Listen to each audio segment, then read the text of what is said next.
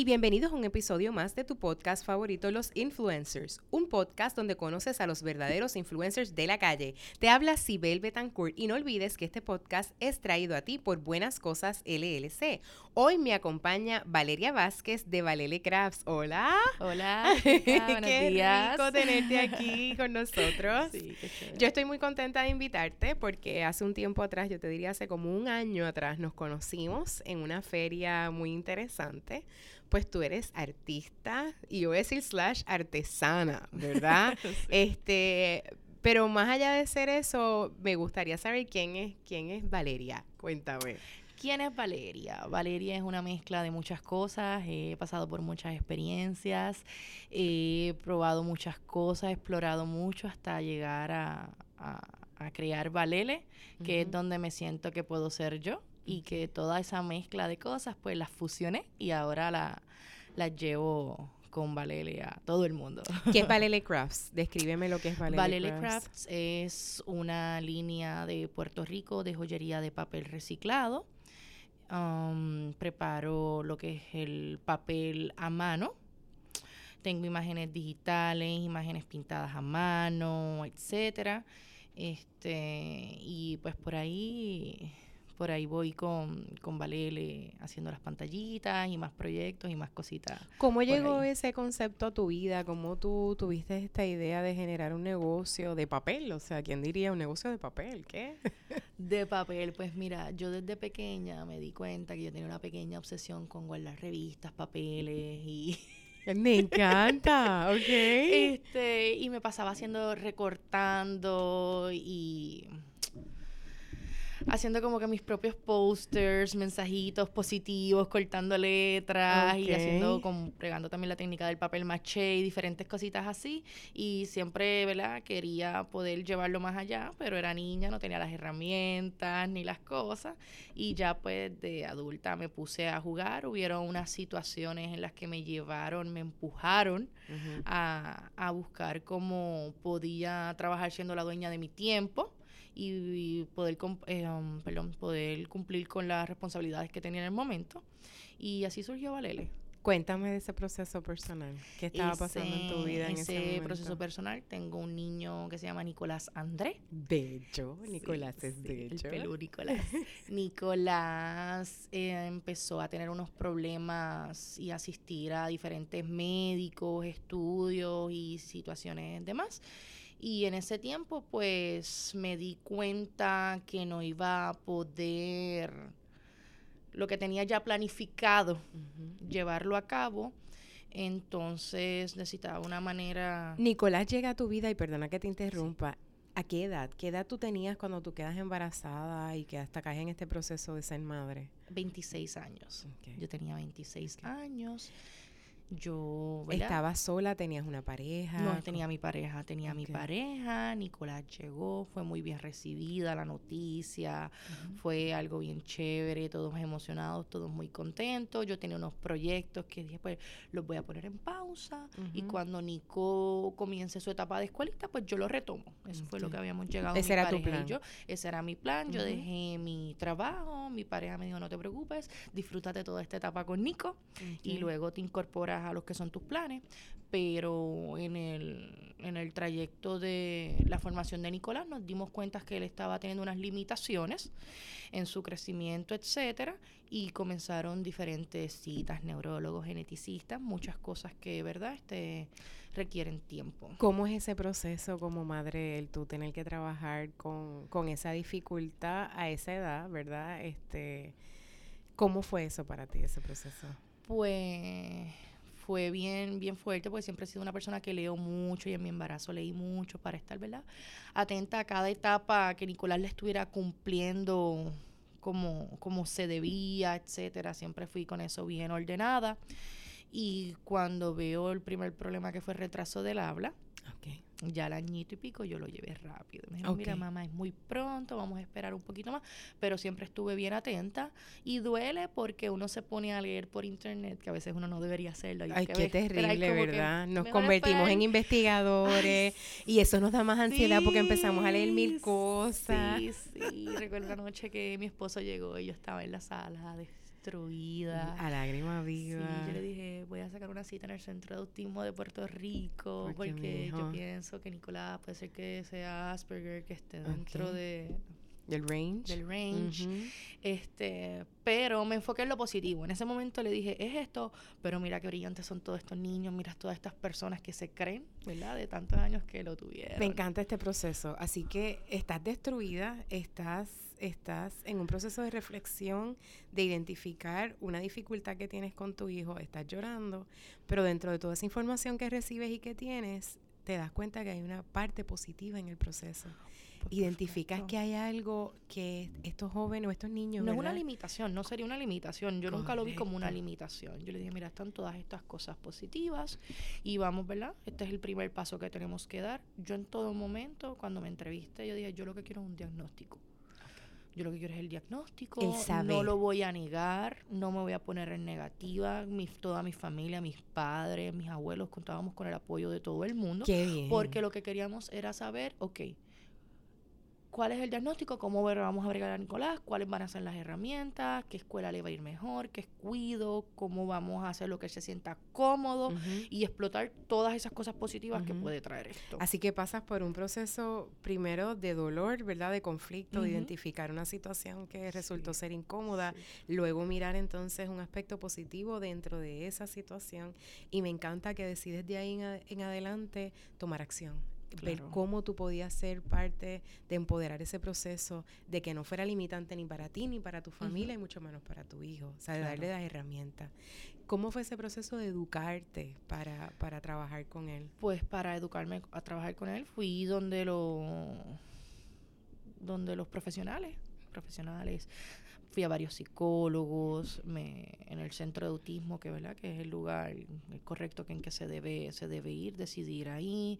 Pasamos al, al neurólogo. Nicolás tiene una batería de médicos tremenda. Qué rico, qué tremenda, bueno. tremenda, su geneticista y todos han trabajado en equipo, todo ha sido bien chévere y todo ha sido muy, muy positivo. Este, seguimos siempre las recomendaciones, sus estimulaciones. Él es un niño hoy en día normal. Divino, él es normal. divino, ese niño es otra este, Está cosa. entre los parámetros, muy brillante, diría, diría yo.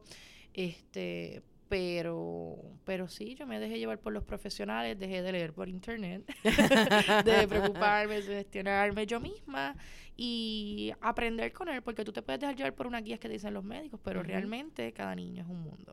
Cada niño es un mundo y en ese proceso es el que yo me di cuenta, ok, yo voy a tener que poner en pausa los proyectos que yo tenía, porque yo tengo que estar más tiempo con. Nicolás. Ok, vamos a ver de las cosas que a mí me gustan hacer, como esto, como lo otro.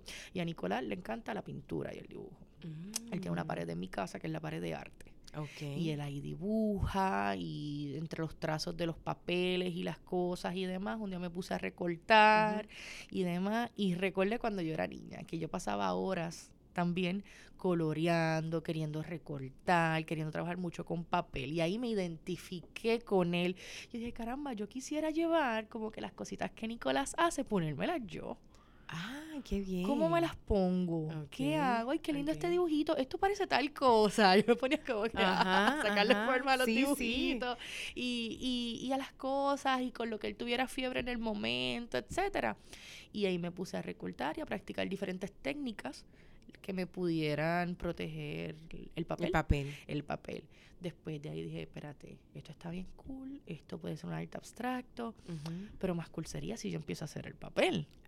Ajá, ok. Y ahí fue que llegué al proceso de yo empezar a hacer el, trabajar el el, papel. el papel, todos esos recibos que uno les llegan en la casa, este, los papeles que uno bota, los papeles que Nicolás, porque dibujaba tanto y tanto, y decía, wow, ¿y qué yo hago con toda esta montaña de papeles? Porque creo que todos somos, los que somos papás sabemos que llega el momento que la nevera se nos llena, Llena, el sí, cuarto se de nos llena, arte, de todo. todo se nos llena.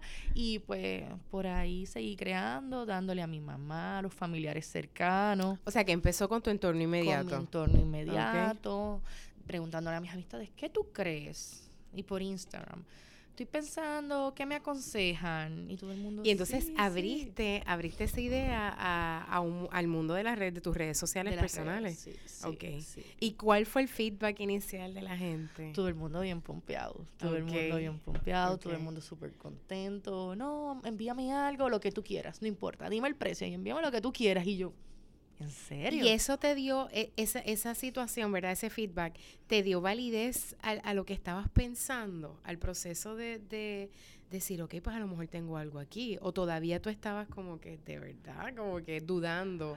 Yo nunca, soy una persona que yo nunca dudo de mí, yo estoy bien abierta, Ok. como que mi mente- yo estoy ahí como que, ok, percibiendo todo, viendo cómo Ajá. todo se agarra. Ah, mira qué chévere, ah, esto, ah, lo otro, y yo no lo voy a pensar más nada. Hablé con mi mejor amigo, John Marie, mi mejor amiga, perdón, y le dije, John Marie, yo quiero hacer esto. Ok. ¿Tú me ayudas? Ok. Y nos fuimos de tiendas ese día, hicimos las compras, ella me, hace- me ayudó a hacer research por internet de productos que para que llegaran más rápido, etcétera, etcétera.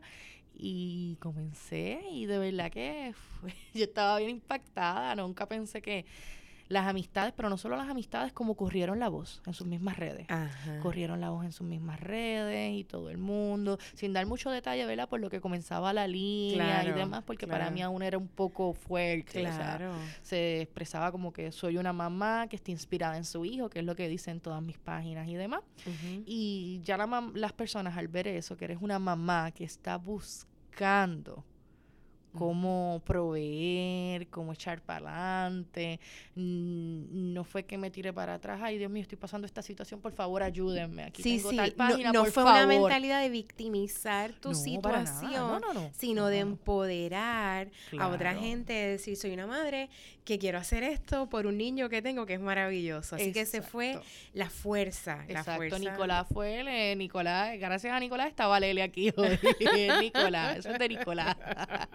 Qué rico. Sí, Y hoy por hoy, eh, en ese proceso también sufres una ruptura, ¿verdad? Tú, tú te separas de tu pareja en ese momento. Sí, mi pareja y yo tuvimos unas situaciones, este, crisis que tenemos, ¿verdad? Todas las Seres parejas humanos. en algún momento, nunca fue por falta de amor, yo creo que fue el, el estrés que también a veces nos pone la, la sociedad, este, el valor del dinero, el, la falta de tiempo, las atenciones que requería Nicolás, eh, este, se perdieron muchas cositas en el camino, pero este el mismo, ese mismo estrés fue lo que hizo que nos uniera nuevamente, porque dijimos, caramba, o sea, tanto amor, tanto cariño, o sea, vamos a dejar que estas cosas y nos, nos separen y demás. Y hoy por hoy, pues gracias a Dios, ya hemos retomado nuestra Qué relación. rico, Este, y creo que Hubo un proceso de aprendizaje. fue un proceso de aprendizaje Claro. para ambos. Este, a pesar de la ruptura y todo, siempre estaba la comunicación, el cariño, los mensajes y demás.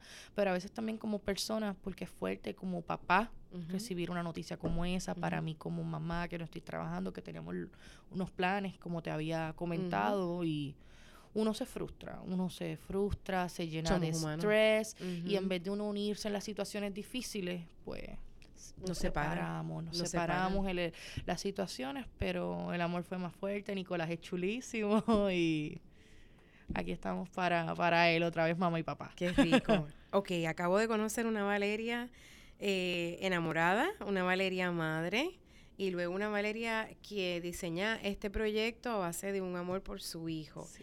¿Es quién es esta Valeria ahora dueña de negocios? Porque Sí. es una mujer dueña de negocios, es emprendedora. She's her own boss, people. Sí, sí. ¿Quién es esta joven empoderada? Cuéntame, ¿cómo, cómo te manejas como empresaria? Mira, de verdad que para mí esto fue un sueño. Yo creo que el sueño de todo el mundo es poder ser su jefe, o sea, hacerse brillar por luz propia, decir esto es mío. Y la, a, a veces yo no me lo creo. La gente me ve en la calle. A veces las muchachas que ya me han comprado por internet cuando me saludan me dicen, ay, Valeli, y tú las ves con ese entusiasmo. Y yo me digo, wow, o sea, soy muy querida. Este. Yo creo que tus piezas tienen una conexión con, con el público. Eh, tus piezas tienen la particularidad, primero, los colores que escoges son unos colores bien brillantes, Sí. son unos colores bien vivos y eso se ve en tu trabajo. Sí. Que quiero decirle a todos los, los que nos están escuchando que yo tengo puestas hoy mis Valele earrings, así que luego les, me tomo una foto para que las vean porque son bellas. Eh, pero tus piezas son muy alegres también, aunque tienes unas piezas que son un poco de crítica social. Claro. Este, tienes una línea que tiene bien interesante de crítica social Sí. que me, me encanta. Eh, son unas piezas muy alegres, así que yo creo que uno ve tus piezas y uno se siente como que bien happy. Sí, es para sentirte feliz, energizada, que te sientas bella, preciosa cuando te las pongas, segura, porque vas a llamar la atención cuando te las pones. Claro. Y eso a nosotros las féminas nos gustan, aunque Ajá. también tengo chicos que las utilizan. ¿Sí? Tengo muchos chicos que también utilizan la línea también de, de Valele. Y ese es el propósito, llevar alegría, que sean mensajes positivos, los colores como tú dices. Este, tengo cosas culturales, hay algunas que tienen unos significados más privados, más Ajá, personales que las he hecho ahí saliéndoseme las lágrimas, etcétera, Sí, etcétera. Este, por ejemplo, hay unas que son unos patitos de hule. Ok. Los patitos de hule, ¿por qué? Porque Nicolás, cuando yo descubrí que Nicolás tenía problema del habla, fue bañándolo jugando con patitos de hule. Y él amaba sus patitos de hule. Ahí fue que mi primer hint vino. El Ok. primer hint vino ahí. Este, también tengo unos trompos. Que Ah, son sí, los he visto, son memoria de bellos. mi abuelo que falleció. Este que él, ¿verdad? Sufrió la enfermedad del Alzheimer y pasábamos muchos tardes con el trompo y eso le ayudaba a tener flashbacks. Qué Así bien. que el que se ha dueño de unos trompos tiene un pedacito de mí. Qué rico. Tiene un pedacito de mí. Qué rico. Y hay muchas cositas así con diferentes significados y momentos, mi mood. ¿Cómo manejas eh, tu tiempo, verdad? Porque ser em- tener tu propia empresa no es fácil. No, no es fácil. Requiere mucha disciplina, puedo presumir, ¿verdad? ¿Cómo tú estableces esa lista de prioridades? ¿Cómo es tu día? ¿Cómo organizas eso? Tengo como tres agendas. Ok. Tengo como- como Yo soy culpable de lo mismo. Yo tengo Tengo cuatro. agendas, alertas en el celular, los reminders, la- los sticky notes por la nevera de colores. Este, yo trabajo a base de la, ¿verdad? de la agenda, las actividades a las que me invitan. Ahí yo anoto, hay días que yo digo que de tal hora a tal hora, eso me lo enseñó una amiguita, Crisia. Lorena. Me dijo, trata de establecerte de una hora a una hora que vas a hacer esto. Lo que se quedó, se quedó. Se quedó. Este, las citas de Nicolás es lo primero. Las citas de. Nicolás, de sus cosas, eso Son va- eso, eso es sagrado, eso no. O sea, si no puedo ir un día a trabajar, yo me excuso. O tengo una, una amiguita. Priscila, que ella me corre la mesa, o mi mamá. Este, y es eso, el ordenarte por la agenda, los días, tratar de no sobrecargarme. Ahora mismo son fechas que son bien fuertes y la agenda está llena, pero hay que eh, hay, Hay que, tiempo de hay que todo, hacerlo, hay y tiempo se para y se todo, organiza. y exacto, y yo me organizo y digo, ok, hoy es el día que vamos a hacer papel. Hoy es Y el hoy día del produce. papel. Hoy es el día de producir. Ok. Hoy es el día de producir papel, hoy es el día de crear las imágenes, de impresión, los días de los envíos. Las chicas saben que yo trato de que los envíos salgan en menos de una semana Ok. y lleguen lo más rapidito posible. Este, como soy mamá, a veces también, ¿verdad? Me, me retraso cuando las semanitas son fuertes y demás, pero es eso, ordenarme con la agenda. Yo vivo ordenada con la agenda. Si no es por la agenda, no no puedo bregar puede porque funcionar, no- claro. no, podemos depender de nuestra mente para, para todo y de verdad que ¿Cuál es el próximo proyecto de Valele? ¿A dónde tú ves este negocio llegando? El próximo proyecto de ¿Te has hecho esa pregunta? Eh, Sí. sí. Me la aseguro que me la, me la he hecho. Quiero probar otras nuevas técnicas, agregar. Ahora para Navidad vienen muchas cositas nuevas. Ok. Eh, un upgrade bien grande a Valele. No es simplemente Súper. papel, algo más para las chicas que son más fashion, que quieren tener más detalles, cositas más exclusivas. Pues van a hacer, van a salir esas piezas únicas, van a hacer una cantidad y después de eso, si no la aprovechaste, te quedaste. Me encanta, porque ella hace una, li- esa- hace una línea límite. Tú normalmente Sí. tiras y produces por límites. Así Sí, que sí. el tener una pieza tuya es tener una edición limitada de X producto. Exacto, como las que Este, tienes ahora mismo. Correcto, que yo soy feliz con mi One of a pantalla. kind. Esa fue una nada más y ya. Ya. Hay algunas que las, ¿verdad? Las reproduzco en masa, que las he identificado, ¿verdad? Que las chicas gustan y y demás, pero en algún momento también ya eso dejará de, estar, cuestión con la moda y demás. Claro. Este, si alguien quiere, si alguien quiere algo tuyo, ¿dónde te consiguen? Me pueden conseguir por Instagram o por Facebook en Valele Crafts. Vale, Me encuentran ahí. También estamos en la boutique de Bayamón Outfit for Less en la 167 y estamos en Roots Boutique en Calle, frente a la UPR. Ya estás en tiendas entonces. Ya estoy en tiendas y eh, por ahí prontito vienen más tiendas y más boutiques que van a adquirir la, mercancía de, de Valele. Sigues creciendo. Sí, esa es la meta, seguir llevando a más tiendas. Cada tienda tiene cosas diferentes. Tal vez lo que ves en la página de internet no lo vas a ver necesariamente en las tiendas, ¿verdad? Y me lo ordenas entonces directamente a mí me lo ordenan. ¿Qué tú le dirías a un joven que tenga una idea loca de hacer algo distinto como pensaste tú jugar con papel? ¿Qué le dirías a un joven así? Que, que, lo haga, que no, que no sienta miedo, este, que a veces las ideas más geniales surgen así espontáneamente, no tienen que irse por una norma, por una regla, por una línea. Este, crear es maravilloso. Este, no necesariamente tienen que, ¿verdad? Tiene que ser algo como lo mío, puede ser otro proyecto diferente que tengan en su mente, que se arriesguen y lo hagan porque como quiera el tiempo va a pasar y te vas a quedar todo ese tiempo preguntándote qué habrá sido, qué habrá pasado y meterle todo el empeño posible.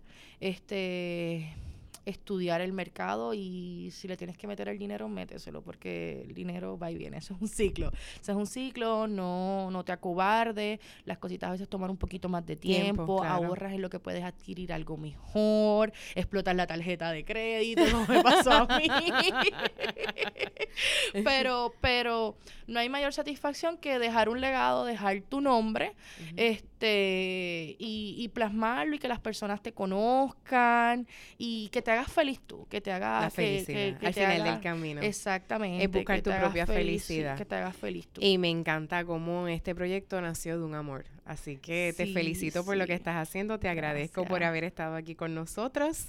Eh, con esto pues culminamos nuestro programa de hoy, los influencers. Saben que nos pueden escuchar todos nuestros episodios en Spotify, Google Podcast, Anchor y así conocer más sobre los influencers que están impactando nuestra comunidad, nuestras vidas y de quienes podemos aprender muchísimo. Yo quiero finalizar el programa dándole muchísimas gracias a nuestra nueva casa. Nos encontramos en un nuevo espacio que esto se llama Coco House, Coworking Space en Santurce, Puerto Rico, donde brindan espacio para nosotros poder grabar nuestros episodios. Así que no olviden nunca eh, seguirnos a nosotros por Buenas Cosas LLC en Instagram. Eh, y sabes que también me puedes conseguir a mí en Facebook o en Instagram como Sibel Betancourt. Un abrazo a todos y nos veremos en el próximo episodio. Gracias.